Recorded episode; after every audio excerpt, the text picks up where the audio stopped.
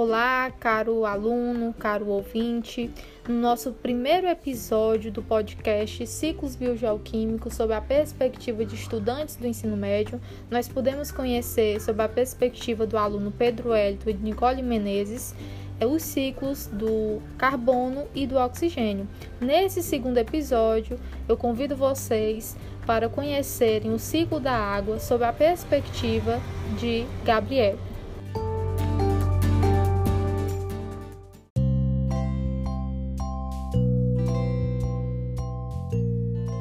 Eu vou falar sobre o ciclo da água e uma breve apresentação sobre os rios voadores.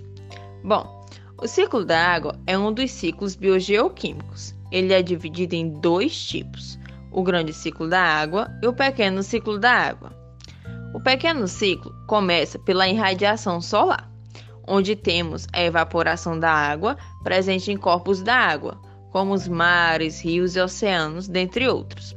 Essa água, na forma líquida, vai evaporando e, na medida que ela vai subindo, a temperatura nas camadas superiores da atmosfera tende a esfriar. Essa água vai condensando, formando as nuvens, e a partir dessa condensação ocorre a precipitação, onde chamamos de chuvas. Aí tem o grande ciclo da água. O grande ciclo da água possui a participação dos seres vivos, que ao beber a água está participando desse ciclo. Os animais fazem parte desse ciclo quando estão bebendo água, suando, urinando e defecando.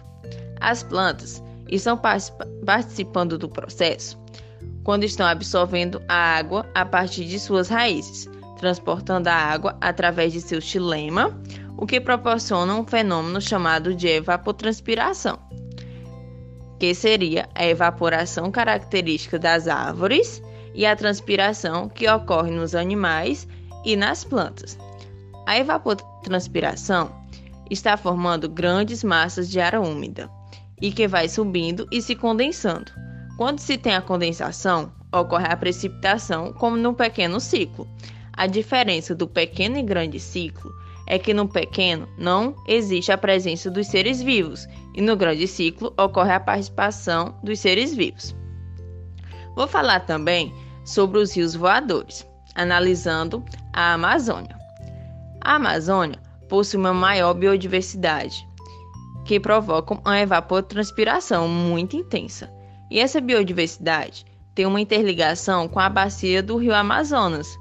A água e o calor em abundância provocam muita biodiversidade, o que ajuda na evapotranspiração. Essas árvores liberam muita água, que forma uma massa de ar úmida muito intensa. Os ventos alísios são ventos que se deslocam do sul para a região da Amazônia em um sentido anti-horário, carregando as massas de ar úmidas para as cordilheiras dos Andes, que funcionam como uma barreira que faz com que essa massa de ar úmida se desloque de volta para o sul, o que ocorre grandes quantidades de condensação e chuvas, e é por esse motivo que não possui um ambiente deserto na região do sul. E caso desmate a Amazônia, os rios voadores diminuirão, o que causa uma seca para o sul.